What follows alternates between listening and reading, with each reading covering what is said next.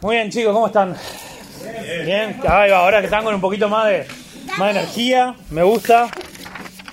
Eh, bueno, para nosotros es tremendo placer, estamos re contentos de poder estar acá, eh, acá con ustedes, de poder estar juntos disfrutando este, este sábado, que la verdad que está tremendo porque hizo, hizo un día precioso.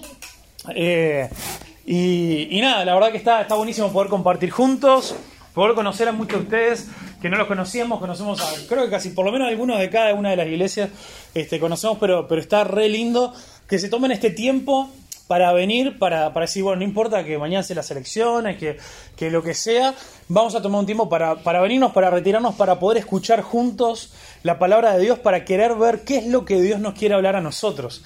Y eso es un gran desafío hoy, porque a diferencia de los otros años, por lo, por lo que he escuchado, aunque no he estado en los otros años, pero a veces tienen la posibilidad de tomarse el fin de semana un poco más, más entero. Y hoy tenemos este día que si bien es bien completo, desde la mañana hasta bien tarde en la noche, pero, pero vieron que a veces eso uno cuenta, ¿no? Como que en un campamento, bueno, uno pasa después la noche juntos, esto, y uno se queda hasta la madrugada charlando y, y, y, uno cuenta un poco con eso. Así que esto lo de hoy requiere también del esfuerzo de cada uno de ustedes de maximizar eh, el tiempo que ustedes van a invertir acá y decir, bueno, este día, aunque capaz que, no sé, ayer me quedé haciendo cualquier cosa y me acosté tarde y me tuve que levantar temprano para venir acá y tengo un sueño que me caigo y capaz que ya están pensando, uy, mañana, este, ¿qué vamos a hacer con la familia? ¿Va a salir un asado o no? Después de, estamos como muy en otra. Capaz que pensamos que no tenemos mucho tiempo para, para frenar, eh, pero, pero te quiero desafiar a que hoy puedas desacelerar de, de, del tiempo de la, de, de, la vida en la que venís, capaz que con un montón de corridas, eh, del liceo, de la facultad, de los trabajos, eh, quizá a veces de, todos los, los, líos que te quedaron en tu casa, con tu familia, con tus amigos, con un montón de cosas, que vos puedas desacelerar y decir, Señor, por favor, hoy quiero escucharte. Eh, y, te desafío que de verdad puedas ser bien intencional a que hoy incluso durante las conversaciones que puedas tener, cuando estamos juntos por ahí, abajo de un árbol, charlando, haciendo algún juego, mientras estamos en las comidas, que, obviamente pasemos tiempo charlando, divirtiéndonos, paviando todo, pero, pero empezá a preguntarle a Dios, Dios, ¿qué, ¿qué querés hablarme hoy? ¿Cómo me lo querés hablar? Y mira, Dios quiere, Dios te trajo acá por un propósito. Y hay grandes posibilidades de que quizá lo que Dios te quiera hablar ni siquiera esté directamente eh, ni siquiera salga directamente de mi boca, o sea, de lo que vamos a estar predicando. Capaz que Dios te quiera hablar con una conversación que vas a tener con alguien, capaz que Dios te quiera hablar al estar atento a las actitudes de la gente, al vos disponer tu corazón a servir y amar a los demás. Entonces, trata de afinar tu, tu corazón a eso hoy para que puedas estar atento a ver qué es lo que Dios tiene con el día de hoy. Porque si Dios no tiene nada con el día de hoy, eh, ¿para qué vinimos? O digamos, bueno, está, para cancelamos toda la reunión y nos vamos por ahí a tirar abajo, a tomar mate abajo en la sombra de un árbol. Pero, pero de verdad pensemos en que eh, Dios hoy te quiere hablar de una manera eh, especial. Y, y, te lo puedo hacer de muchísimas maneras. Y es por eso que durante todo el día tenemos que estar ahí atentos a ver, Dios, ¿qué es lo que vos querés decirme hoy? Y, y un poco, bueno, hoy decía de, de como una introducción. En realidad a mí la introducción mucho no me salió porque dije, pues por una introducción de las otras dos charlas, este, me voy a andar pisando y repitiendo y todo, así que tengo el desafío, me preparé una tercera prédica y tengo un desafío ahora de, apretarla acá en 15 minutos. Este, que no me va a salir, pero no importa, ustedes agu aguanten ahí conmigo. Va, vamos a estar estudiando hoy en, los tres momentos que, vamos a, que estamos teniendo. Vamos a estar estudiando unos pasajes de Segunda de Corintios. Eh, que que nos hablan de una sucesión de cosas muy importantes, pero hoy o ahora quiero, quiero que pienses específicamente eh, ¿cómo, ¿cómo estás vos viendo a Dios? ¿Estás viendo? ¿Estás viendo lo que Dios está haciendo en tu vida? ¿Vos estás, eh, estás contemplando eh, y, y, contemplar es algo diferente solamente a ver, ¿no? Es, ¿Te has encontrado vos con Dios? ¿Te has encontrado con Jesús? Eh, y, esta es una pregunta importante porque muchas veces, eh, principalmente a veces también cuando, eh, cuando a veces, bueno, tenemos estos campamentos o a veces los desafíos que, que, queremos dar en las reuniones de adolescentes o en las reuniones de jóvenes, tiene que ver con, estás teniendo una relación con Jesús, estás creciendo, estás escuchando lo que, cómo Dios quiere trabajar en tu vida, pero hay un gran problema con, con hacernos la pregunta, con querer tener una relación con Jesús. Si Jesús es alguien a quien vos no estás viendo, si Jesús es alguien con quien vos no te has encontrado. Y, hoy quiero que pienses, que creo que sí, que, todo un poco el tema de hoy eh, podría resumirse en esto de, ¿estás viendo la gloria de Dios? ¿Alguna vez le pediste a Dios que querías ver su gloria? ¿Alguna vez le pediste a Dios, Dios, quiero, quiero verte con una claridad como nunca antes te vi? Eh, mucha gente me ha contado, me ha dicho cosas de vos, eh, pero, pero yo necesito verte, necesito yo tener un encuentro contigo. Y esa es la única solución en tu vida, es que vos puedas tener un encuentro de verdad con Dios. Porque si vos no tenés un encuentro de verdad con Dios, solamente vas a estar escuchando cosas de Dios, pero ese Dios no va a estar transformándote a vos. Y, una cosa que, me ha impactado mucho en los últimos años fue cuando empecé a descubrir qué, es esto de, la gloria de Dios. Cuando nosotros le decimos a Dios que queremos ver su gloria, hay un montón de canciones que, hablan sobre la gloria de Dios, sobre que queremos ver tu gloria, eh, queremos esto y aquello de tu gloria y todo lo demás. Pero termina siendo como esa palabra que, no, no nos hacemos como mucha idea eh, de lo que es, de lo que significa.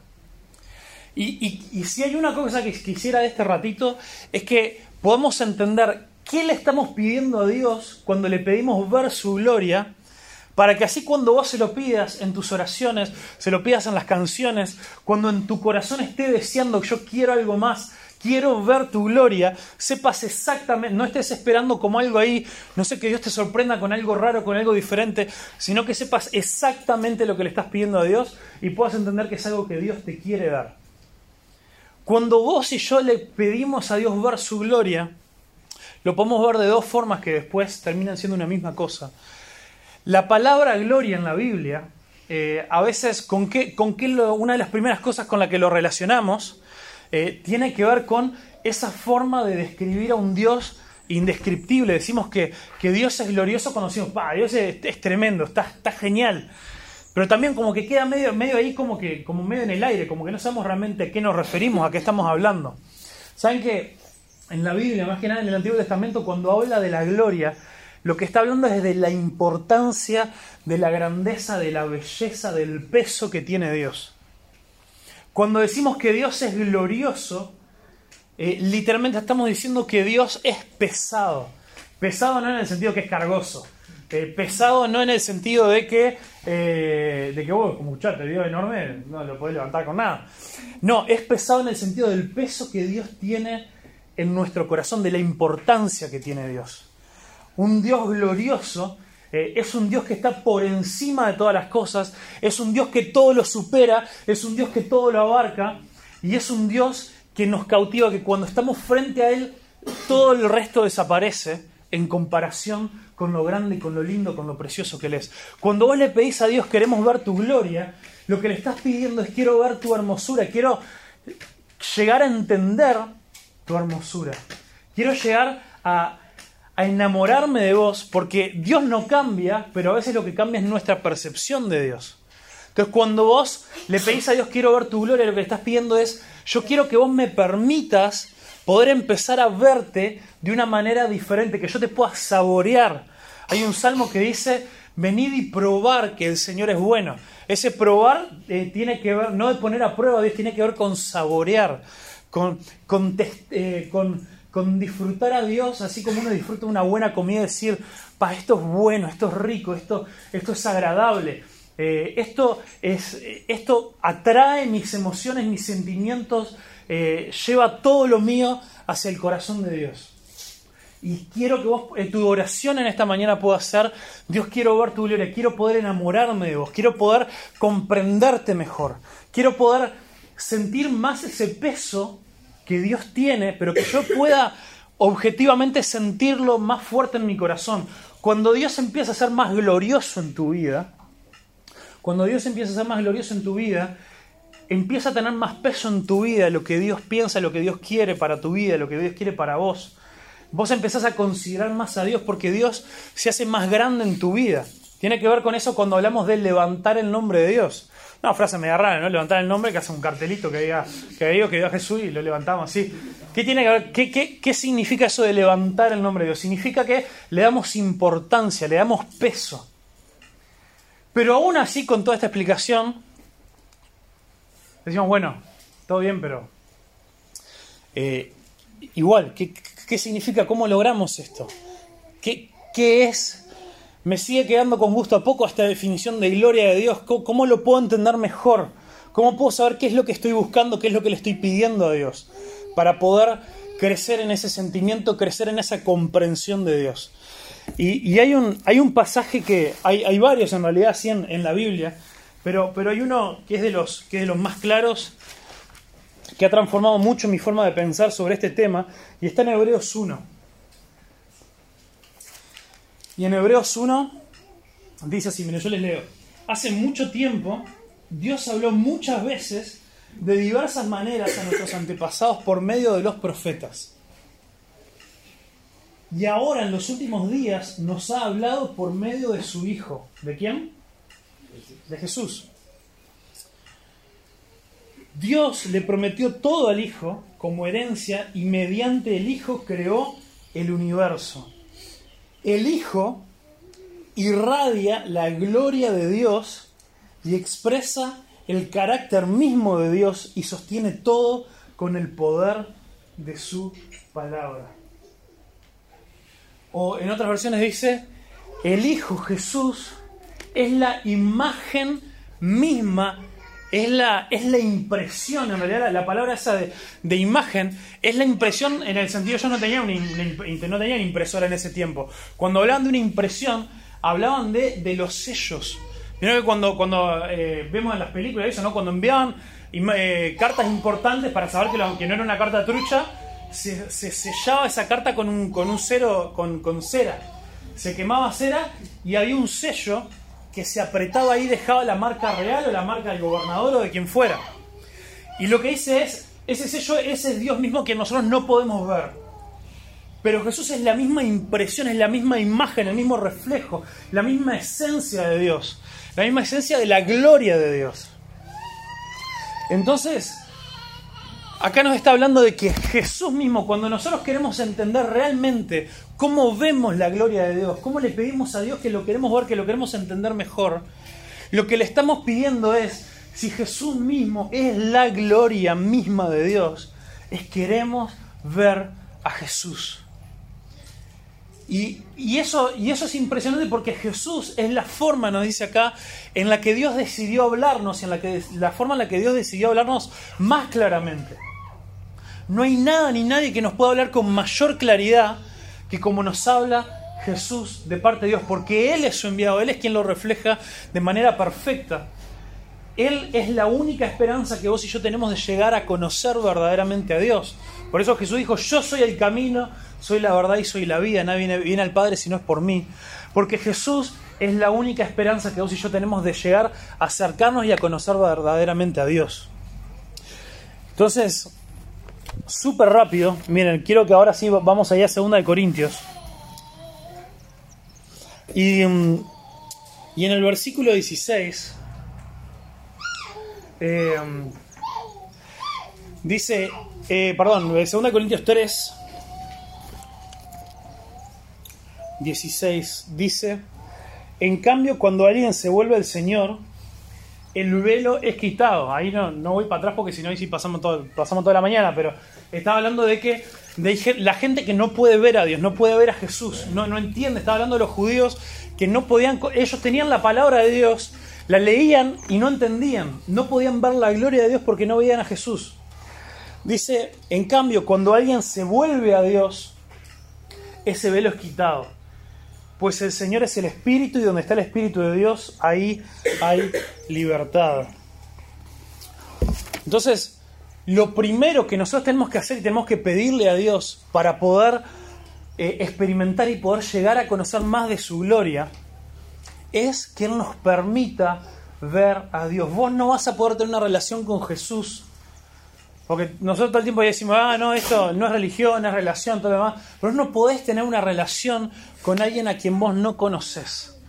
Vos no podés tener una relación con alguien a quien no has visto, con alguien a quien no tenés ni idea, alguien a quien te dice la gente que es súper importante, que es súper valioso, que puede cambiar tu vida, pero nunca hubo un clic en tu mente y en tu corazón con referente a eso. Seguís viéndolo a través de una cortina.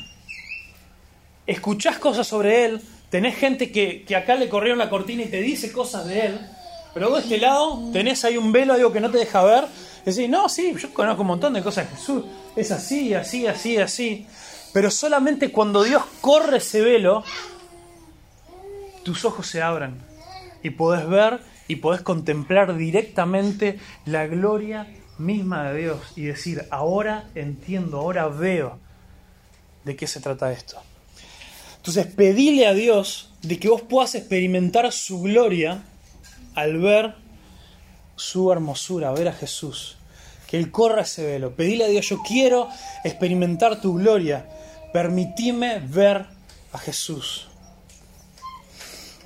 Eh, hay un, poquito más adelante en el, en el capítulo 4, versículo 6, dice, pues Dios quien dijo haya luz en la oscuridad, hizo que esta luz brille en nuestro corazón para que podamos conocer la gloria de Dios y que y la gloria de Dios que se ve en el rostro de Jesucristo. Esto es exactamente lo que le venía hablando. ¿Dónde se ve la gloria de Dios? Al ver el rostro, al ver la cara de Jesús. ¿Y quién te permite ver eso? Dice, es Dios. No es algo que vos podés lograr por tu cuenta, esforzándote, sino, ay, sí, ahora sí me voy a poner las pilas, ahora sí voy a, voy a hacer esto, aquello, lo otro, y ya no me voy a bajonear más, este, me voy a comprometer y voy a... No, no, no, vos lo que tenés que hacer es nada. Lo que vos tenés que hacer es dejar que Dios te muestre a Jesús, porque usa, es tremendo, Pablo ahí usa este ejemplo de la creación. Dice, la realidad espiritual en tu vida es igual que cuando Dios creó el mundo. ¿El mundo qué pudo hacer para ser creado? Nada. Fue Dios el que dijo, sea la luz. Y hubo luz. Y eso es lo que vos le tenés que pedir a Dios que haya en tu vida. Cuando vos estás lejos de Dios, cuando vos no podés ver a Jesús, pedile a Dios, Dios yo no puedo hacer nada por mi vida espiritual, pero vos podés darme luz. Vos podés permitirme, vos podés permitirme ver a Jesús. Y eso es lo que necesito. Y, miren, ahí les leo rápidamente y ya en dos minutos vamos redondeando. Este, por lo tanto, en el, en el, 1, el 4.1 dice, por lo tanto, ya que Dios en su misericordia nos ha dado este nuevo camino, nunca nos damos por vencidos, rechazamos todas las acciones vergonzosas y los métodos turbios.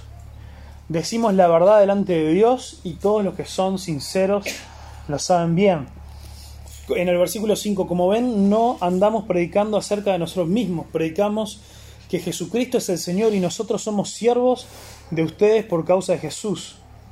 Y el versículo 7 dice, ahora tenemos esta luz que brilla en nuestro corazón, pero nosotros mismos somos frágiles vasijas de barro que contienen este gran y frágil, este, este gran tesoro.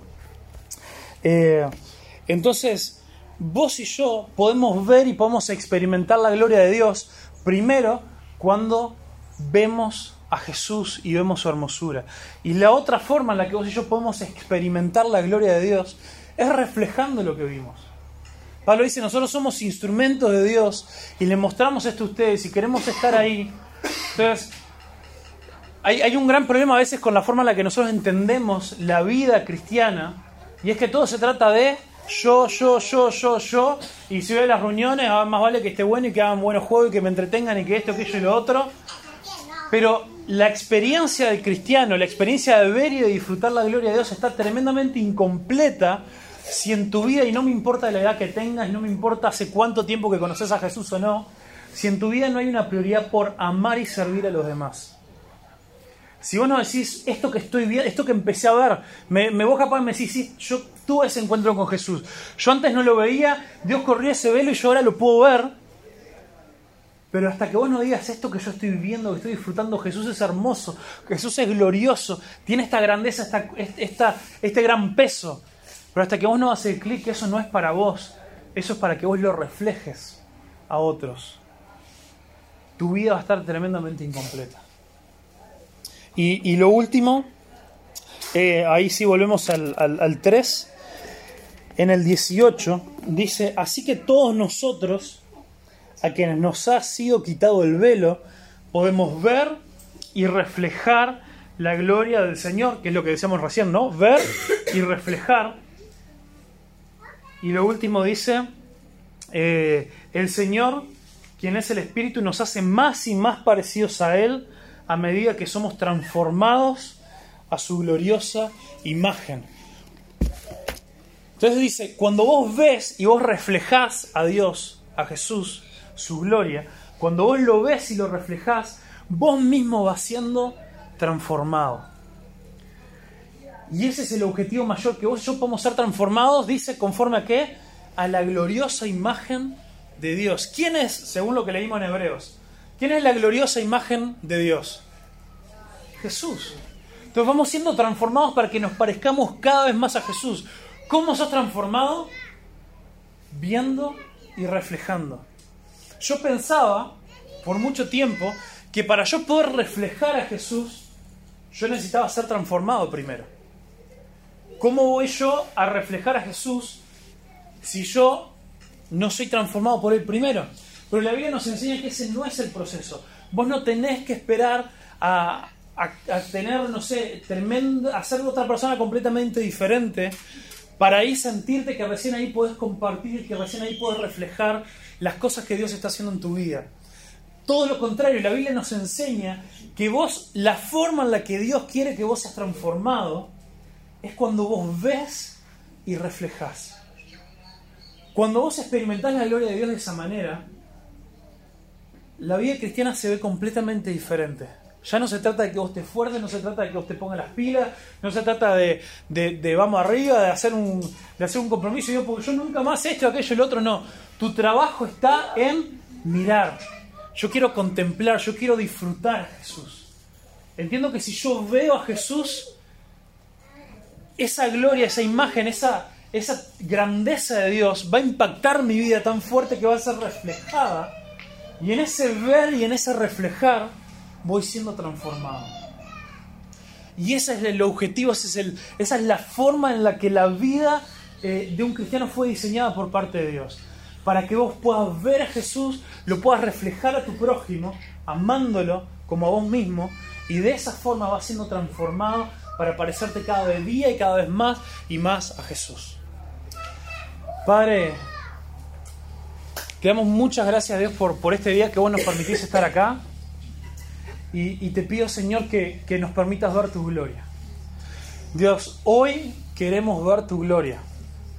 Hoy queremos ver a Jesús.